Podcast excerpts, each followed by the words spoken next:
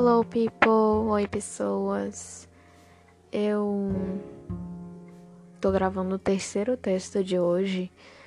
Eu já gravei sempre e gravei Desejo. Esse é o terceiro e último de hoje. O título é Lábios de Mel e foi uma parceria que eu fiz também com Saturninho, que é a página da Adriele, a página de textos da Adriele, Adriele Almeida uma amiga minha. E é isso, a gente espera que vocês gostem. Vale ressaltar que eu sempre tenho vergonha de fazer parceria com as pessoas porque eu tenho paranoia. Eu acho que minha parte do texto é sempre mais michuruca do que a parte da pessoa. E eu fico comparando. Aí eu falo que é uma parceria, aí eu fico, tá, mas eu só ajudei, porque a parte da pessoa tá muito melhor do que a minha. Não, sério. Adriele, se você tá ouvindo isso, você me colocou no chinelo nesse texto nosso. E vamos ao texto, sem mais delongas, né? Lábios de mel.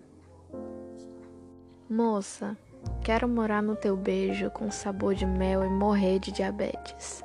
Sei, sei que parece demais, mas para mim você é demais. Me dá uma vontade de entrar no teu perfil umas 10 vezes por dia, só pra ver se tem algo novo, outra foto maravilhosa, quem sabe. Hoje ficar escutando os áudios que eu favoritei nas nossas conversas. Mas no dia que fomos conversar na grama do parque, você me abraçou e eu pude escutar teu coração. Encostei no teu peito, batia forte e meio acelerado. Eu sabia que algo estava errado e queria entender por que dele bater tanto e eu apanhar sem contato físico.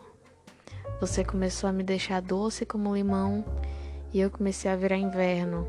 Eu comecei a procurar coberta para prevalecer verão, mas não existia outra coberta que nem você. Não existia ninguém que tinha os batimentos mais lindos e formava a melodia mais perfeita que já ouvi. As ondas sonoras transmitidas pela sua voz me traziam conforto e uma sensação de quero mais. Quero mais de você, sempre mais. Hoje, amanhã, sempre.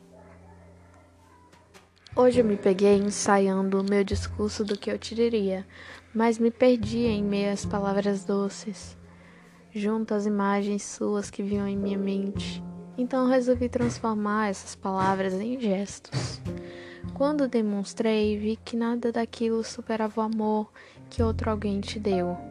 Vi que, embora eu fizesse um grande esforço para te ter mais próximo ou próxima, eu provavelmente não te teria comigo. Te ter do lado me faz bem e eu quero que você saiba disso. Não me esqueça das noites em claro que me vi chorando as noites que passei pensando se você retribuiria o meu afeto.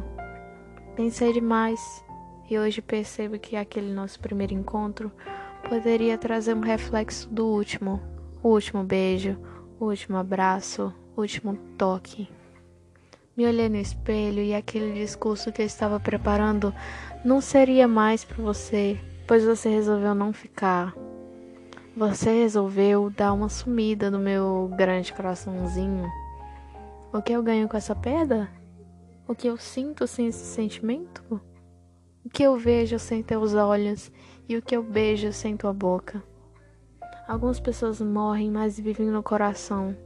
Você escolheu viver e morrer no coração. Sem palavras para comentar alguma coisa sobre esse texto. Só espero que vocês Gostem mesmo. Beijo, até amanhã.